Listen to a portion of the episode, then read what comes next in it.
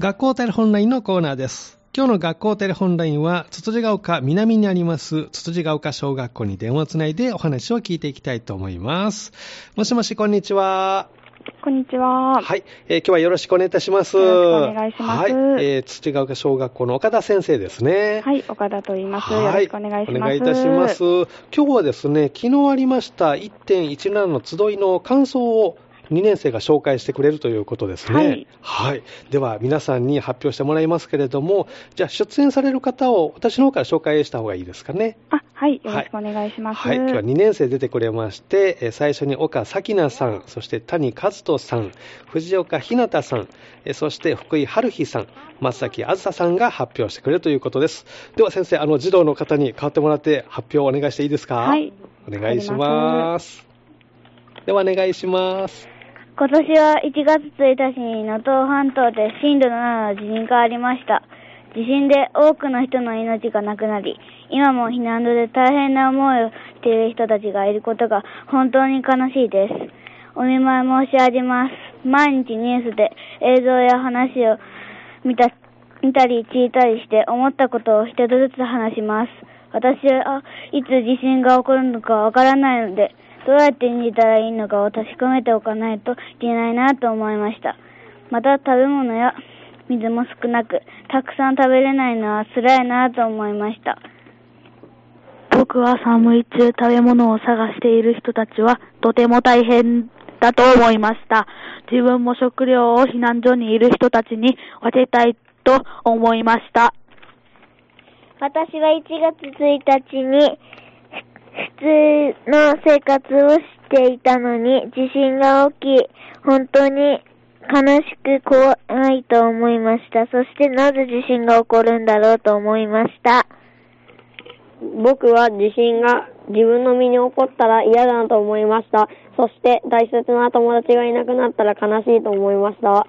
私は自分も地震が起こった時のためにご飯や体体を温めるものなどを準備しようと思いました。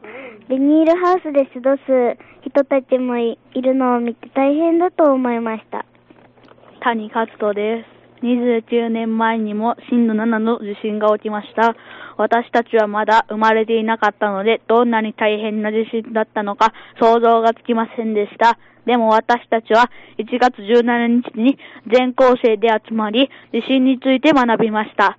そこで知ったことや感じたことを今日はお話ししたいと思います。1995年1月17日の午前5時46分に震度7の地震が起こりました。それが阪神淡路大震災です。震災で亡くなった人は6434人で、たくさんの人が亡くなりました。震災の6日後、1月23日には1153の施設に31万6678人が避難していたそうです。もし31万6678人の人が逃げ遅れていたらもっと亡くなった人が多くなったのかと思うと怖くなりました。藤岡ひなたです。また震災の後も水が出なかったり、電話がつながらなかったりするなど自分たちの生活に必要なものが集中にして使えなくなってしまいました。私は大切な人と連絡が取れなくなったり、水がなくなったりすることをて驚きました。福井春日です。地震はいつどこで起きるかわかりません。なので、自分の見守り方を知っておくことが大切だと思いました。学校の避難訓練では、教室や運動場なので、机の下に隠れたり、運動場の真ん中に避難したりしていますが、登下校中や外にいた時どのようにして身を守ればいいのかを知りませんでした。でも、登下校中には倒れてくるものから離れて安全な広い場所に行ったり、海や川にいるときは、より高いところに行ったりしないといけないことが分かりました。普段からきちんと逃げられるように考えておかないといけないと思いました。松崎あずさです。えっと、最後に、能登半島の地震や1.17の集いで学んだことを無駄にしないためにも、家族とみんなで、もう一度地震が落ちた時のために、外に集合するのかや、地震が起きた時に自分の命を守るための道具や食料があるのかなどを話し合いたいと思いました。そして地震の怖さや備えることの大切さを取れたらも忘れずに私たちが伝えていきたいと思いました。思います。ありがとうございました。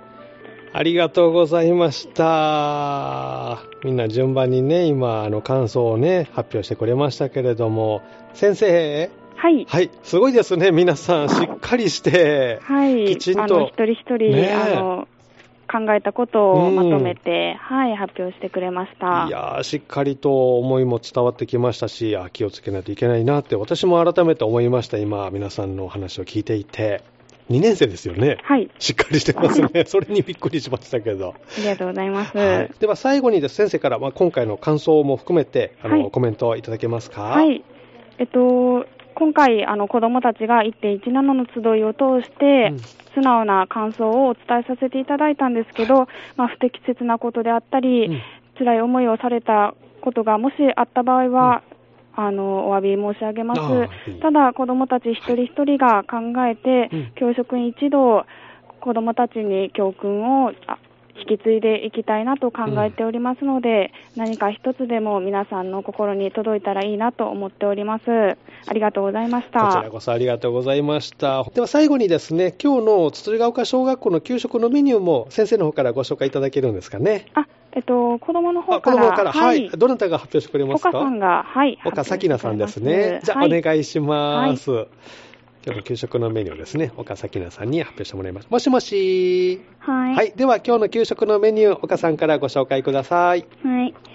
今日の昼食は、レンコンの酢物のシャモご飯、うん。厚揚げのそぼろにうん。牛乳です。はい。たくさんありますね。給食の時間は岡さん好きですか？はい。おじゃあ、しっかり食べて、あの、お昼からのお勉強頑張ってね。はい。ありがとうございます。ということで、今日の学校テレホンラインのコーナーでした。今日は、筒ヶ丘小学校に電話をつないで、えー1.17の集いについてね、感想を皆さん順番に発表してくれました。出演してくれた2年生ですけれども、岡咲菜さん、谷和人さん、藤岡ひなたさん、福井春日さん、増崎あずささんでした。来週の学校テレホンライン月曜日ですけれども、来週は欅台小学校が登場します。どうぞお楽しみに。